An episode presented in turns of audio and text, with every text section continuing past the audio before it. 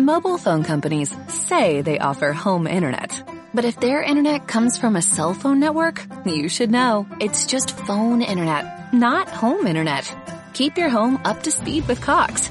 Cox internet is faster and has more reliable download speeds than 5G home internet.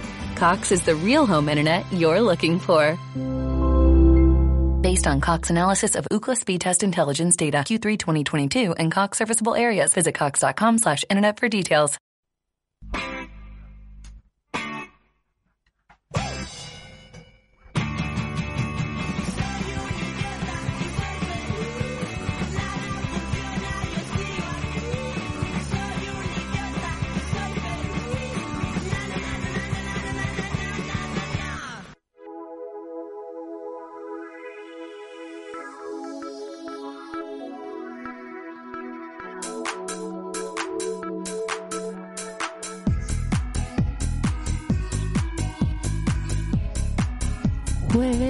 4 de agosto.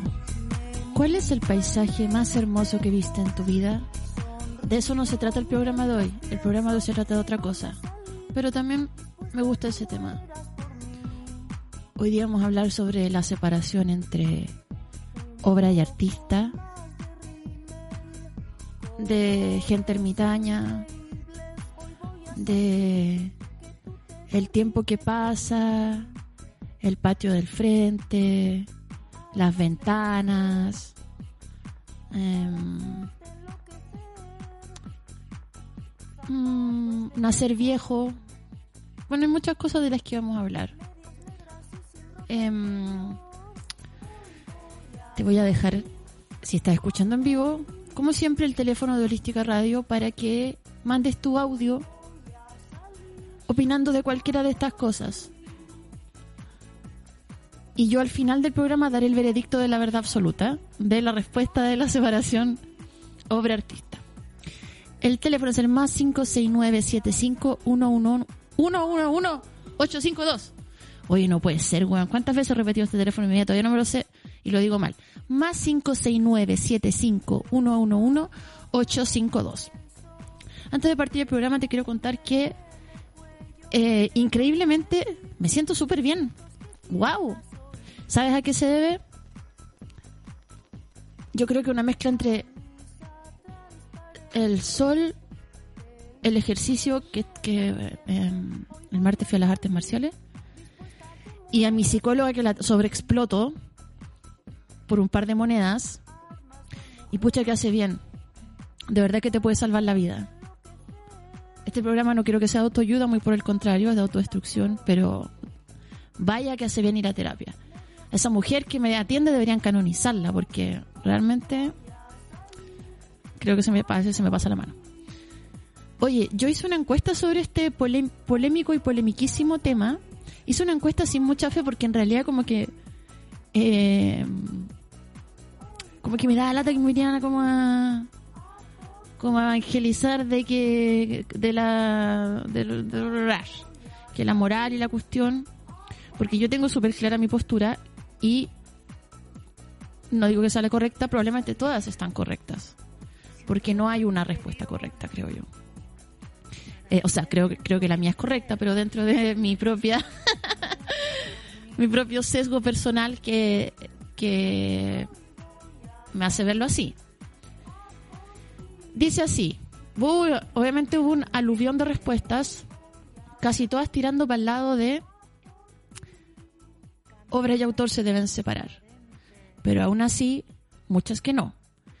Ambas muy apasionadas, como era de esperarse. Dice acá, sigo escuchando a Michael Jackson, pero nunca más a los tetas. Otra gente dice, John Lennon saco wea, pero genio. Me dice acá una persona, hay mucha genialidad artística que no se debe obviar solo porque su autor es una mierda, mierda de ser humano. Por otro lado, acá me dice otra persona, yo no puedo y me da asco la gente que defiende o celebra artistas que son pedófilos o agresores sexuales. Edgar Allan Poe fue el que, se casó con su prima de 13 años, ¿no? Creo que este programa está muy mal. Dice acá, no hay que separarla. ¿La aceptas o das un paso al costado? Yo acepto a Polanski y Michael Jackson. Eh, quiero decir que Michael Jackson y los tetas aparecían todo el rato. Dice acá, detrás de la obra siempre hay más personas. Me gustan los tetas, fúnenme. Voy a dar el arroz a esta persona. Eh, dice otra persona, no se puede, la obra es el artista. O quizás sí se puede, pero yo no puedo hacerlo. Gran reflexión, me gusta. Otra persona dice, chao con intentar separar y con abogar que el arte y las personas sean coherentes. O la complejidad. Otra persona, por otro lado, dice, creo que hay que analizar la obra en su contexto, sin separarla del artista.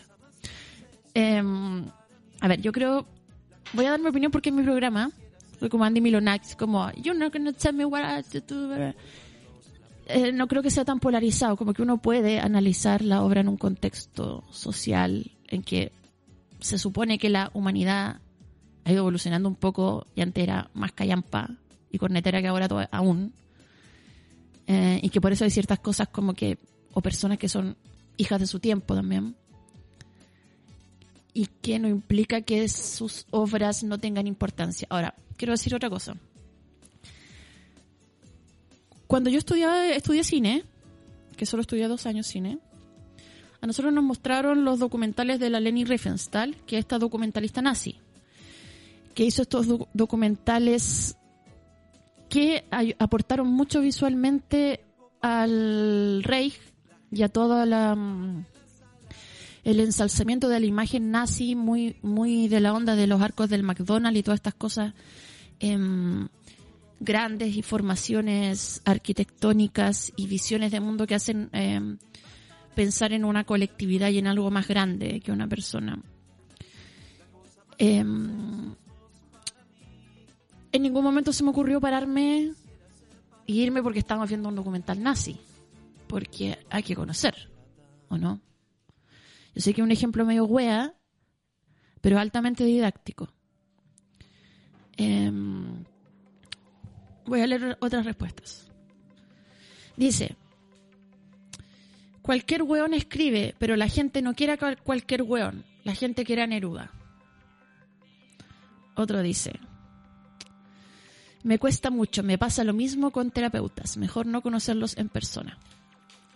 Estoy de acuerdo con eso, jamás googlearía ni he googleado a ninguno de mis psicólogos ni psicólogas. Aquí una persona me pone una palla, mira. Que me perdone mi madre por escuchar a Briseño, pero la música buena no tiene culpa ni dueño.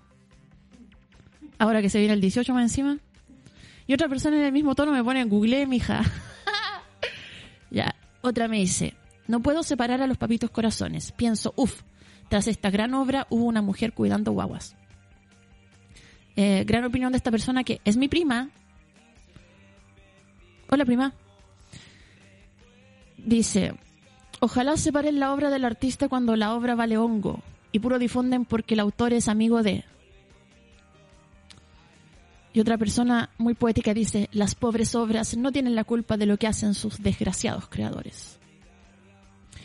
Mucha gente pone no puedo, no puedo separarlo. Sencillamente imposible, la obra es parte de quien la crea. Y acá otra persona dice, y, yo adhiero un poco a esta opinión, la obra siempre excede lo que el artista pudo imaginar o controlar. Yo también creo que mm, las personas somos como vehículos a veces de cosas mucho más grandes que nuestra simple y a veces, ¿por qué no decirlo?, ridícula existencia. Dice acá, em, yo pienso que una buena obra si le escapa al artista lo supera. Y otra persona pone, no sé de dónde sacó la gente que para ser buen artista había que ser buena persona, ja, ja, ja. Y aquí una opinión media verga igual, no, que, que, falta respeto.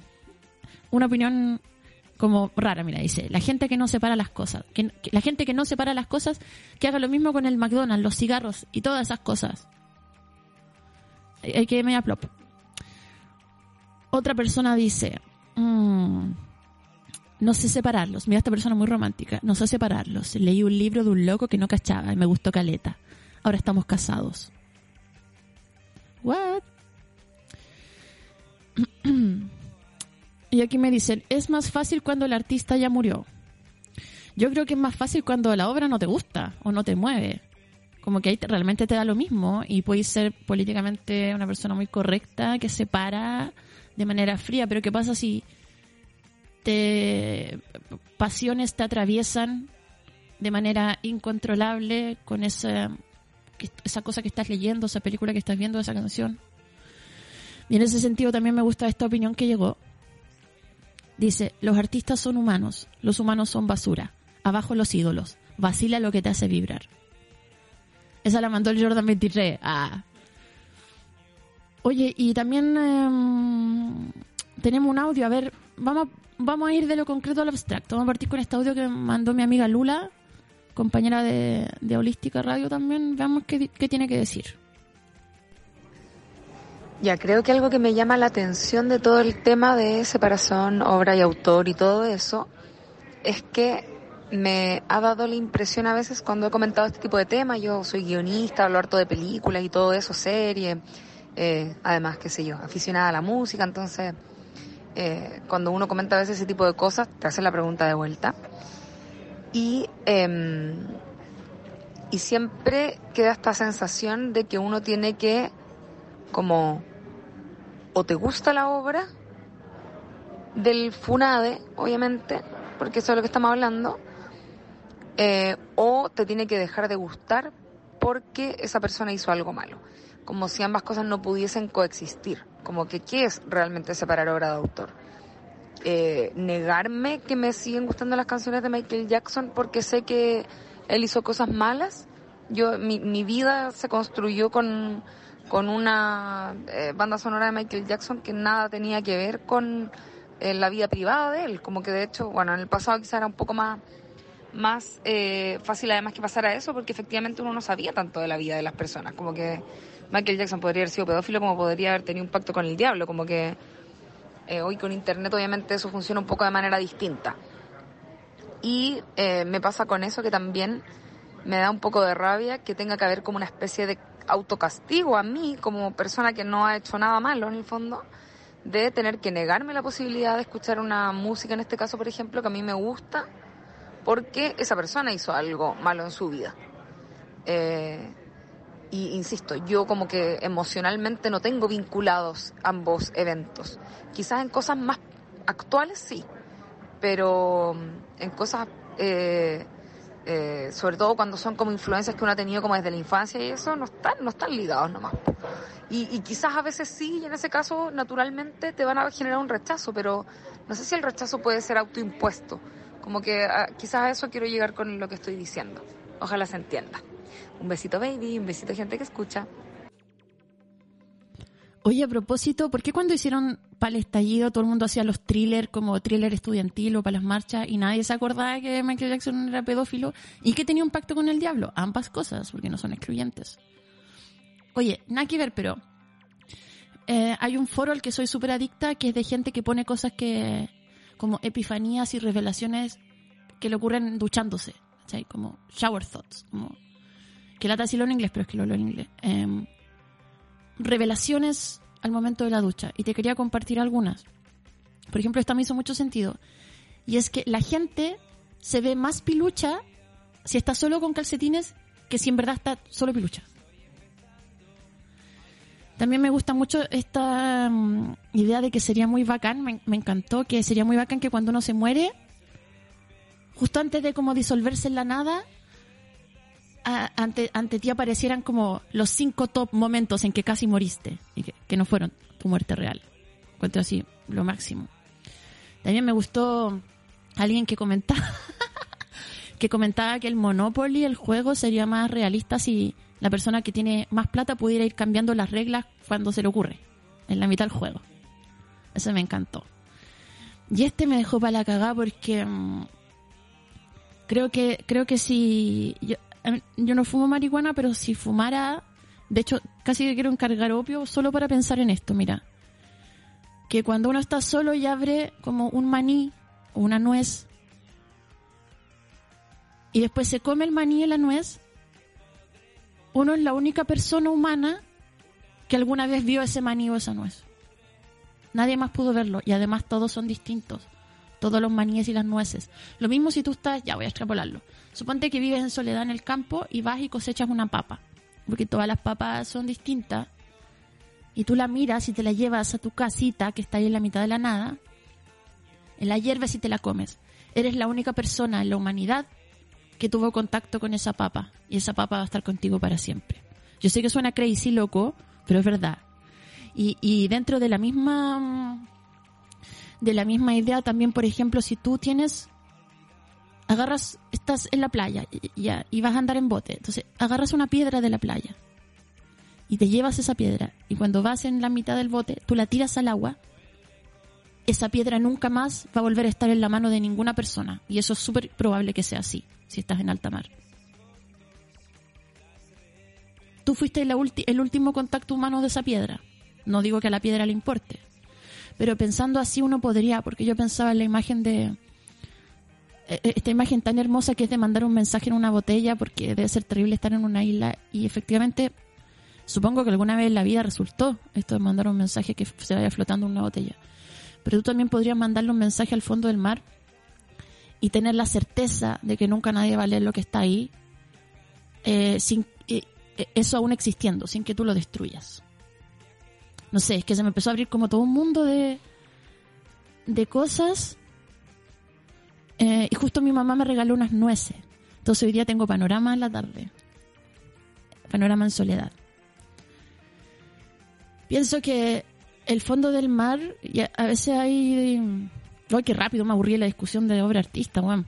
El, em, el fondo del mar y esos lugares cuando hay esas cámaras que bajan y que nunca llegan a lugares como a los que nunca ha llegado la luz, entonces están estos peces que nunca han recibido luz solar.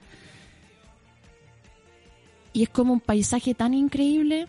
Bueno, yo también vamos a escuchar unos audios que me llegaron sobre eh, paisajes impresionantes. Bueno, ahí ¿cómo estáis? El paisaje más hermoso que he visto, creo que ha sido eh, una vez que viajamos con mi compañera para Valle Morales, que es como la última localidad que puede llegar en el cajón del Maipo, así a la mierda, pero eh, fuimos en verano y nos topamos con esta tormenta eléctrica que dejó la pura cagada en, en todo el cajón, porque hizo un aluvión, no sé si te acordáis, fue hace un par de años. Eh, Alfonso fue arrasado. Eh, a, tal nivel fue la cagada que quedó que el dueño del hotel donde nos tuvimos que quedar se quedó afuera en otro lado fue como bajo otro pueblo que se llama San Gabriel y nos quedamos encerrados, solos. Ella y yo, viendo al mismo tiempo la cagada que estaba llegando y el espectáculo que estaba desplegando la naturaleza, como relámpagos de todos los colores, morado, amarillo, azules, verde. El viento que hacía llover como para el lado, Y era tanta, tanta la bulla como que generaba como el viento y la lluvia que te costaba escuchar.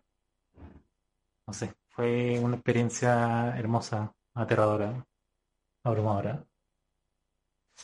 Yo creo que es el paisaje más lindo que he visto hasta ahora. Hola, baby. Em, cuando fui a París, decidí ir a, a la ciudad donde se murió, donde se mató Van Gogh. Y bueno, fui a su casa y luego fui a, a donde estaba enterrado. Y bueno, de camino eh, es un lugar muy hermoso, hay, hay plantado puerros, muy bello. Y cuando tú vayas a la, a la tumba, como que él está con su hermano, entonces me puse a llorar como si el loco se hubiera muerto ayer. Lloré brígido, lloré así demasiado mal. Estuve al menos 10 minutos llorando. Y luego de eso, cuando me calmé, decidí como seguir como turisteando. Y la cosa es que al frente del, del cementerio, si uno camina, como, que hay un camino, y ese camino te lleva a donde está el árbol de campos de trigo con cuervos, el cuadro de Van Gogh, y la verdad es el lugar como más hermoso que he podido ver. Claramente tiene que ver con la emocionalidad del asunto, de que me gusta Van Gogh como, no sé, de los seis años. Entonces, para mí ha sido el lugar más hermoso que he visto. Ese es un pueblito chiquitito, es como lineal, y es hermoso. eh, cada lugar tiene como una parte de él, como que hay muchos lugares donde tú puedes reconocer sus pinturas, entonces ha sido el lugar más hermoso en el que he estado. Hola Vivi, ¿cómo estáis? Te escribo para conversarte sobre dos temas, pero te voy a mandar dos audios separados para que se entienda. Em, primero, sobre los paisajes impactantes eh, en el estallido social me parecía brutal y hermoso el paisaje en el cual la gente envenenada contra la institucionalidad podría este sistema salió en masa a apedrear todo lo que eh, represente a los coludidos y a cuestionar este orden injusto. Me impactó ver paisajes llenísimos de gente y los negocios de las megaempresas completamente blindados, revelando el evidente miedo de los ricos que la gente se meta por sus vitrinas a recuperar todo lo que sistemáticamente se nos ha negado, como capas populares de la sociedad hay mucho visceral en ello, pero me impactó más que nada ver una avenida con unas cinco barricadas de cada arroz de supermercado con nubes de gas pimienta por varias cuadras.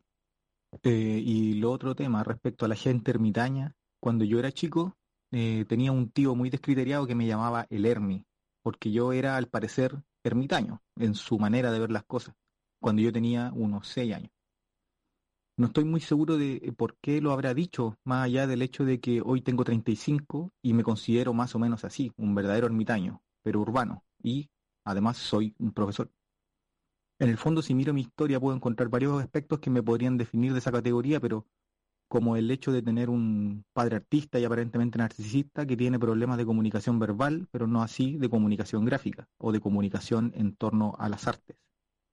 También sufrí de bullying y episodios de violencia en distintas etapas de mi infancia. Antes me ofendía al recordar que me decían ermitaño, pero en el fondo recuerdo el dicho de Krishnamurti, que no es sano estar bien adaptado a una sociedad profundamente enferma.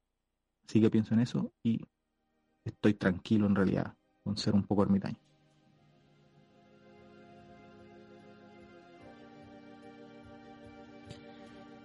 Yendo con una vez pasamos, no me acuerdo qué camino es, donde ahí está la, la cuesta del ermitaño.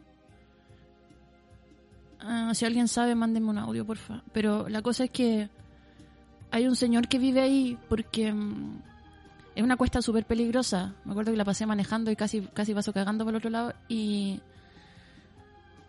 la cosa es que este señor chocó, volcaron en auto y eh, su esposa y su hija murió, murieron ahí. Y él se quedó a vivir para siempre ahí, en esa, en esa cuesta. Y por eso le dicen la, la cuesta del ermitaño o la rotonda, la vuelta del ermitaño, algo del ermitaño. Ando pegada con este tema, no sé por qué. Em, bueno, porque me estoy también empezando a leer la, la, biografía de Henry David Thoreau, que en realidad no era tan ermitaño como se cree.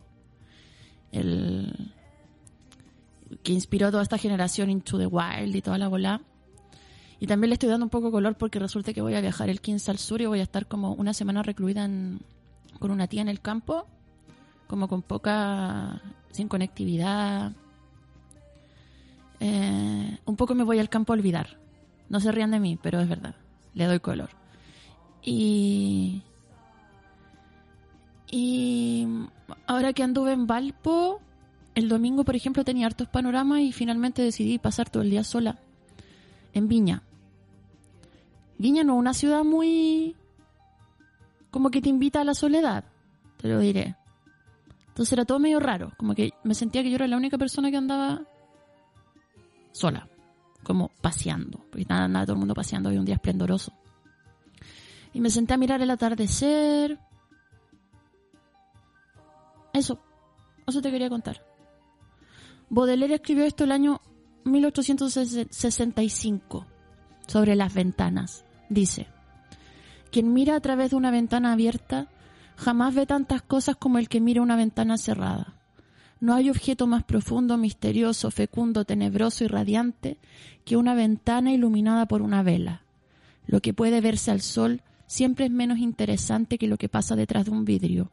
En ese agujero negro luminoso vive la vida, sueña la vida, sufre la vida, por sobre la marea de techos veo a una mujer madura y arrugada, pobre, siempre inclinada sobre alguna cosa y que no sale nunca. Con el rostro, el vestido, el gesto, con casi nada, rehice la historia de esta mujer, o más bien su leyenda, y ciertas veces me la cuento a mí mismo y lloro. Si se hubiera tratado de un pobre anciano, lo hubiera reconstruido con la misma facilidad. me acuesto, orgulloso de haber vivido y sufrido otras vidas que no son la mía. Podrán decirme, ¿estás seguro de que es la verdadera historia? ¿Qué importa lo que pueda ser la realidad fuera de mí si me ha ayudado a vivir y a sentir qué soy y cómo soy? Vamos a hacer una pequeña pausa musical. Vamos a escuchar una canción de la Laurela. Ay, ¿cómo que se llama? Siguiendo cometas. Y ya volvemos.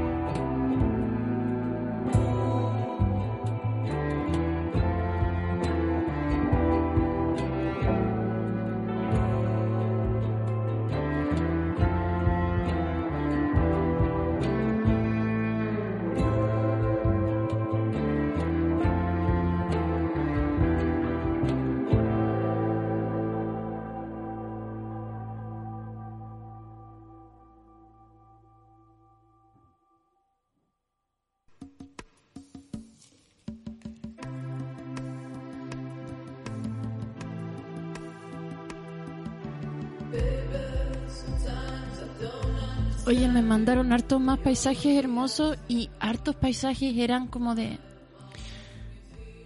Gente me escribía y me decía, el paisaje más hermoso que he visto fue uno que, que soñé. Caleta de gente que lo más lindo que había visto lo soñó. Y una galla me escribió, eh, el más lindo es cuando eh, veo los videos triple X con mi novio y era como... Ya, ok. Bueno, cada loco con su tema. Marguerite Yourcenar escribió algo que se llama Alexis o el Tratado del Inútil Combate y dice así, cada uno de nosotros tiene su vida particular, única, marcada por todo el pasado sobre el que no tenemos ningún poder y que a su vez nos marca, por poco que sea, todo el porvenir. Nuestra vida, una vida que solo a nosotros pertenece, que no viviremos más que una vez y que no estamos seguros de comprender del todo. Y lo que digo aquí sobre una vida entera podría decirse en cada momento de ella. Los demás ven nuestra presencia, nuestros ademanes, nuestra manera de formar las palabras con los labios. Solo nosotros podemos ver nuestra vida. Es extraño. La vemos, nos sorprende que sea como es y no podemos hacer nada para cambiarla.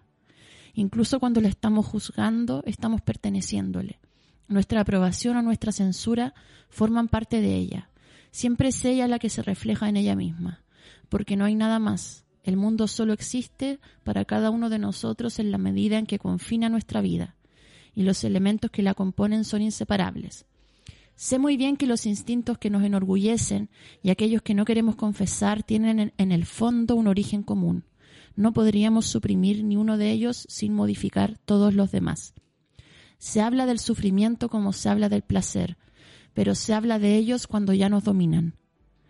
Cada vez que entran en nosotros nos sorprenden como una sensación nueva y tenemos que reconocer que los habíamos olvidado. Son diferentes porque nosotros también lo somos. Les entregamos cada vez un alma y un cuerpo modificados por la vida. Y sin embargo, el sufrimiento no es más que uno. No conoceremos de él como no, no, con- ¡Buah! no conoceremos de él como no conoceremos del placer, más que algunas formas, siempre las mismas, de las que estamos presos. Em, así que eso nomás tengo que decir. Ah. No, em, quería dar un par de avisos. Voy a estar mañana en Talca. Voy a estar mañana en Talca cantando unas canciones y firmando libros en la librería em, Palabra Fuego, así se llama, y queda en Casa Maleza en Talca. Voy a estar ahí a las 17 horas. Esto queda en 1 Poniente 4 Sur 705. ¿Y dónde? En Talca, pues. Donde están los completos mojados. No sé por qué hablo como mexicana. Pienso que ir a Talca es como ir a México. Le doy el medio color con mi gira cachureo. Y ya está confirmado que voy a estar. Shanirararara, Todavía falta un poco, pero voy a estar el jueves. No, mentira. Sí. O mentira. El viernes 26. Ya, no, mira, vamos a escuchar unos audios y a la vuelta confirmo. Hola baby, te mando un audio desde Ecuador. Em, he escuchado tu programa y ha sido muy muy chévere conocer desde ahí su cultura chilena, para mí, para nosotros de acá. Sobre esto de el arte, el artista, más allá de las experiencias personales, que sí hay, eh, que sí se ha tenido, creo que mm, es bien complicado mm, en general el trabajo de los artistas, del arte, porque eh, de alguna manera como que se vuela mucho, ¿no? Se, se trabaja bastante eh, en una situación a veces de enajenación, a veces de contemplación, de trance, y no sé si es que lo que se representa es todo lo que el artista o la artista es, ¿no? Eh, creo que de alguna manera hay desde el inicio ya una separación, un divorcio de, de la obra y del artista. De hecho, por eso sale de, de, de- de ese espacio de creación, sale algo que es un, un sujeto casi, otra cosa, ¿no? Y, y más bien así ya en las experiencias que uno ve ahí en, en el espacio de, lo- de los espacios del arte y todo esto, se puede observar que hay muchas cosas que parecen como mucho como la máscara que tiene alguien en su proceso creativo o que intenta representar o ser eso. Entonces, a veces siento que desde ya está separado el- la obra, ¿no? De, lo que, de quien está construyendo o creando.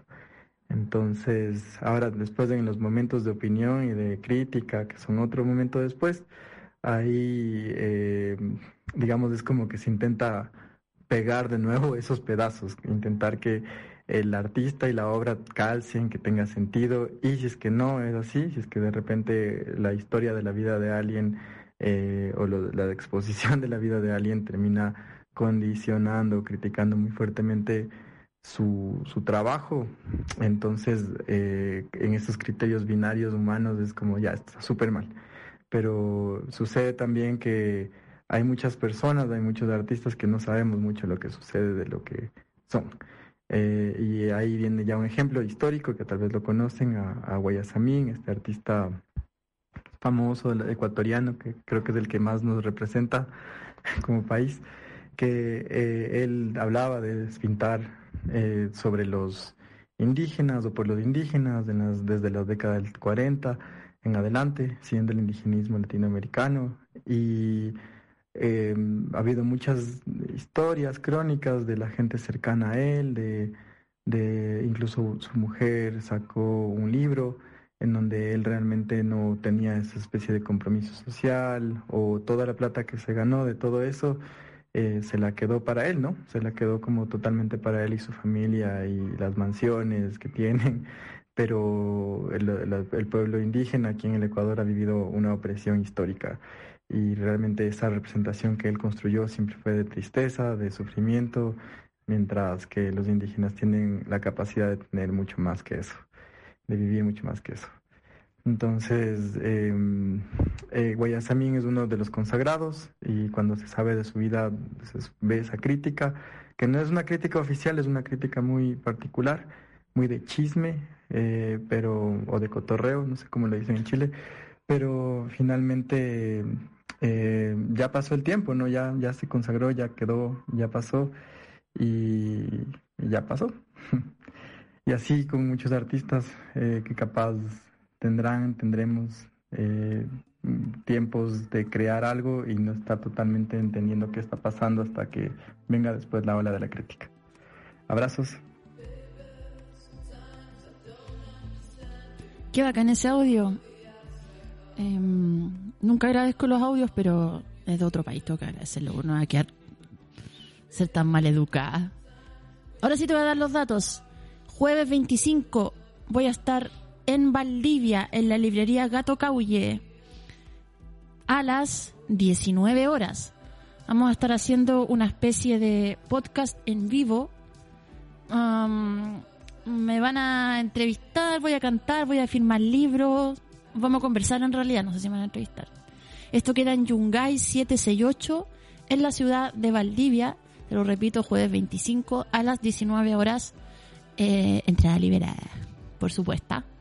Eh, porque ¿quién no ha pagado para ir a una, a una firma de libro en su vida? Nadie. Bueno, igual voy a cantar y lo voy a dar todo. Ya. Y el 26, el día siguiente, el viernes 26, a las 5 de la tarde, adivina dónde voy a estar. En Conce, continuando con la gira Canta Cachureos. En la librería página 128, ex Queleo Conce, a las 17 horas. Que la dirección, eh, te la voy a decir inmediatamente, Palcaví 128. Esto en Concepción, cerca de la Plaza Perú. Ya, y último dato que voy a dar, ah, porque no me quedan muchos cupos de estos, que voy a hacer un, un, un taller online, nuevamente de escritura creativa, esta vez de nar- narrativa de terror, cuatro sesiones por Zoom, basadas en cuatro cuentos latinoamericanos de horror de cuatro autoras latinoamericanas. Tres son contemporáneas y te las recomiendo mucho, que son Mónica Ojeda, Mariana Enríquez y Liliana Colanzi, de Ecuador, Argentina y Bolivia respectivamente. Y otra que es del siglo pasado, que es Inés Arredondo. Esto va a ser los días... Te digo al tiro. Bueno, Inés Arredondo mexicana. Me faltó decir eso, importante. Eh, los días lunes 22 y 29 de agosto y los días lunes 5 y 12 de septiembre por Zoom, horario chileno de 19 a 21 horas. Hacemos, vamos a hacer ejercicios de escritura creativa, leer y compartir. No necesitas conocimiento previo necesariamente. Igual vamos a tener que hablar sobre autores clásicos para trazar una especie de mapa sobre esto. Pero es, a pesar de que es práctico, obviamente hemos terminado hablando de Drácula y, y, y qué sé yo, y todas esas cositas. Vamos a escuchar más audios. Mi mamá me contaba cuando era niña que iba, vivían en un pueblo que ya no existe, para la cordillera, para el norte. y que iba a jugar a un lugar donde había como una zanja en la tierra y que una vez entró y se quedó dormida. Y cuando despertó la tierra se estaba cerrando frente a ella. Y ella alcanzó a arrancar y se cerró cuando ella salió de la tierra. Cuando yo era niño, nos llevaban a un lugar que es el terreno donde vive mi familia, que el nombre significa eh, cueva, la cueva, sector la cueva, porque efectivamente hay una cueva. Bueno, con el tiempo me he ido enterando que eh, no es la única. Por ejemplo, en el cerro, en el Ol de Temuco también hay. Y esta cueva, una vez fuimos varios, y era una cueva que tenía fondo, que tenía un, un fin. Em, era bien bonita porque si tú escalabas ahí un poquito había como una parte donde se podía decir que era como un altillo para dormir. Eh, había más agujeros en la pared que daban hacia afuera, no solamente el agujero principal de la cueva. Y claramente era un lugar muy genial para ir. Y cuando volvíamos a ir a ese lugar de visita, los veranos o a veces los fines de semana, eh, a veces íbamos para allá. Y una vez fuimos yo y un primo solamente. Y como no habían adultos, a mi primo le dio miedo, pero a mí no. De hecho, me llamó la atención porque alguien lo estaba usando para corral. Tenía paja y para unas ovejitas que había. Y cuando entré, la cueva no tenía el mismo fondo de siempre. Eh, había otro agujero dentro de, de la pared de la cueva. Y era hacia abajo, no era como hacia arriba, era como hacia atrás, hacia el lado, era como hacia abajo. Y uno se empieza a meter ahí. Y la verdad es que igual era niño y me dio miedo. Pero después yo conté esto, entre los adultos que viven ahí me decían que lo que se abrió, mm, para explicarlo en español, es un portal y que el mundo está lleno de esos portales y que esa cueva era una forma antigua de comunicación de la gente antes de que existieran los caminos o las cartas y la gente viajaba por esos lugares y salían en otro poblado. Y la cosa es que también he ido escuchando en otros poblados lo mismo, pero al revés. O sea que esas cuevas conectan estos lugares. Eh, eso puedo contarte y lo que dicen, yo no me atreví a ir, pero lo que dicen es que los Reni, los portales, llevan a lugares así majestuosos y hermosos. Y que mm, la gente a veces no vuelve de esos lugares. Que muchas veces cuando la gente se pierde es porque se fue con el Reni y otros vuelven también. Eh, no sé si era el paisaje más bonito que he visto, pero siempre he querido volver a entrar a uno de esos. Eso, Luz, me encantan tus programas. Veo que hay algo. Baby, envío este audio de cómo separar a la obra del artista y la verdad, en mis tiempos de feminista máxima, eh, encontraba que era una hueá imposible, pero como ya escapé del feminismo, eh, no, no, no sé, se me dejó de hacer complicado separar la obra del artista, ya que, puta, si un montón de personas funaron a otras y al tiempo volvieron a ser amigas, ¿quién soy yo? Ah, para, para, por ejemplo, no, no sé, observar o que me guste o lo que sea una obra de un weón que a lo mejor fue un weón de mierda, pero que hizo weas estupendas, así como cosas que realmente aportaron a la sociedad. A lo mejor su comportamiento no aportó en nada, pero las cosas que hizo aportaron y convengamos que puta, no sé, Picasso puede haber hecho una obra estupenda, hermosa, maravillosa, pero no todo viene de su cerebro, o sea, también eh, tiene referencias, también aprendió de alguien, también todo, ¿cachai? Entonces como que siento que igual las obras son una mezcla de conocimientos y obviamente no le quito el ingenio, la capacidad, la creatividad, etcétera. Eh, así que mm, siento que hay que separar a la obra del artista porque si bien la persona en sus acciones puede ser una mierda, como en lo que hace puede ser increíble. Y bueno, nosotros mismos a veces hablamos mucho y hacemos poco, o juzgamos mucho y somos lo mismo que juzgamos, así que no sé. A la única persona que aún no puedo perdonar es a Pablo Neruda y creo que no lo voy a hacer nunca. Es un asqueroso. Ah.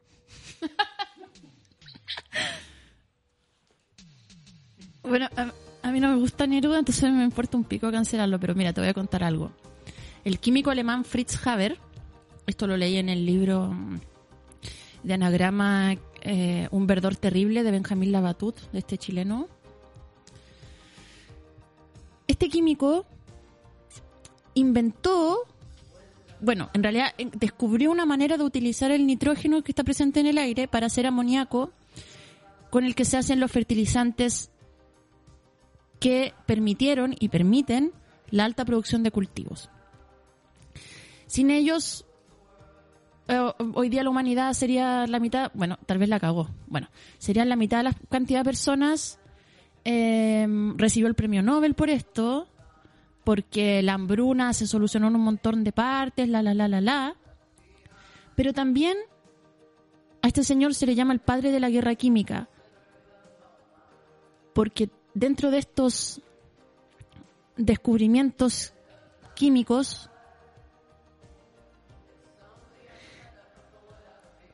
llegó a elaborar justamente en estas búsquedas ag- agronómicas o de, de los cultivos un pesticida que después los nazis terminarían usando en los campos de exterminio para matar a su propia familia, o sea, a toda la familia y la ascendencia de este de este señor químico. Eh, así que vamos, a- vamos separando obra de artista, pues seguiremos. ¿Por qué los artistas tienen que te- separar si también en ese, también entonces em, ya argumentos verga, pero qué sé yo si el one que inventó el sacacorcho es un saco wea, probablemente lo era. Dicho esto sea de paso, el otro día leí que Mark Twain, sí, el escritor Mark Twain, inventó una weá que era como un- una especie de suspensores eh, y, que es la weá como que, lo- los sostenes típicos que tienen como una brocha, una- un broche. Eh, y sí, estoy hablando de Mark Twain, el autor de las aventuras de Huckleberry Finn. Él inventó ese broche, el broche típico de mierda, ese broche como culeado. Ya, ese broche lo inventó Mark Twain. De verdad que no estoy inventando esto. Me mandaron un libro de la pollera sobre la ciencia cristiana de Mark Twain y ahí un poco cuentan esto.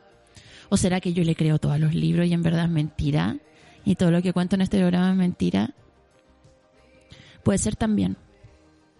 Mira, Hulebeck, que acaba de sacar esa novela Ani- Aniquilación, que todavía no la leo, escribió el año 98 esto, que me recuerda un poco a ese padre que alguien hablaba por ahí medio narciso. Y me recuerda un poco a mí misma y mi propio ego gigante, alimentado a su vez por la falta de autoestima, que estoy trabajando en terapia.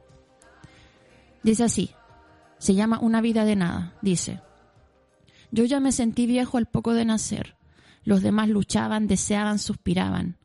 En mí no sentía más que una añoranza imprecisa. Nunca tuve nada parecido a una infancia. En la profundidad de ciertos bosques, sobre una alfombra de musgo, repugnantes troncos de árbol sobreviven a su follaje. En torno a ellos se forma una atmósfera de luto. En su piel ennegrecida y sucia medran los hongos. Yo no serví jamás a nada na- ni a nadie. Lástima. Vives mal cuando es para ti mismo. El menor movimiento constituye un problema. Te sientes desgraciado y sin embargo importante. Te mueves vagamente, como un bicho minúsculo. Ya apenas eres nada, pero qué mal lo pasas. Llevas contigo una especie de abismo, mezquino y portátil, levemente ridículo. Dejas de ver la muerte como algo funesto. De vez en cuando ríes, sobre todo al principio. Intentas vanamente adoptar el desprecio. Luego lo aceptas todo y esta misma muerte hace el resto. Bueno, yo Josefina cuando me doy cuenta que siento que la vida está girando demasiado en torno a mí, voy a hacer lo que hago lo que voy a hacer ahora, que es ir a la mitad de la nada a mirar el resto del universo no humano. Y esa que he hablado en otros capítulos de esto, como esa indiferencia aberrante, cruel y hermosa que tiene la naturaleza. Em, que un poco nos chanta así como que nos ponen, nos, nos pega el charchazo, nos pone en nuestro lugar, nos reta, no sé qué hace, bueno, algo hace. Hace magias, hace maravillas. Si al final solo somos unos huesitos viviendo ahí en un cuadradito de madera y. Heavy esa weá. Em, bueno. ¿Qué más te puedo decir? Eh, si tú querés separar ahora al artista, weá tuya, nadie te obliga a nada. Nadie obliga a nadie a ni una weá. La verdad absoluta no existe. Nadie tiene la razón, todo el mundo cree que la tiene, pero no es así. Es bien entretenido este libro, Un verdor terrible. Podríamos comentar más cosas. El verdor tiene que ver justamente con el color de esta de estas nubes de gas mortal. Un paisaje terrible y que debe haber sido bastante bello también. Nos vamos a despedir con un poco de tecno chileno, porque no todo puede ser indie y lindo, porque también hay que bailar y transpirar y y dejarla cagada y portarse como el hoyo y mm, no sé qué bueno que nadie me mandó un audio de Maradona bueno no habría sido capaz de lidiar con ese tema en este momento eso sí que no. Y ya sabéis ya po. Oye me contaron que en Ñuñoa hay un portal donde se puede hablar con el diablo pero no me han querido decir dónde. Si lo averiguo lo voy a decir en el próximo programa.